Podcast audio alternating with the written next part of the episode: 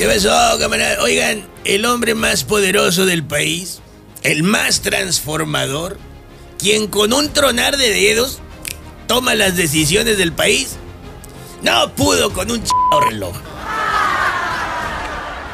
Es como si le hubiera dicho, oye señor, aquí le traigo a arreglar mi reloj.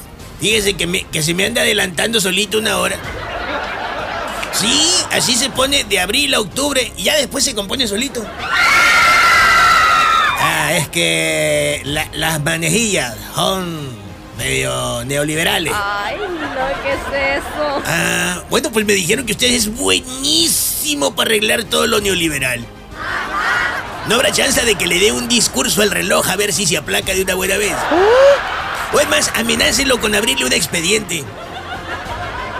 Fíjate, parece que no, pero el presidente acaba de dejar escapar la oportunidad de poner de buen ánimo a varios milloncitos de personas que no tienen el interés de ir a su ch kermés del próximo domingo a comprarle besitos. Ahora, con mayor razón, no se va a querer levantar la racita de su cama. Van a decir, eh, no, ¿qué voy a hacer nosotros? Yo tengo mucho sueño. Así que el domingo, más que una fiesta democrática y de participación, a lo mucho será un pase de lista de simpatizantes y beneficiarios de sus programas. Que al final del día, por cierto, vamos a intentar distinguir entre quiénes eran los simpatizantes y quiénes fueron los paleros.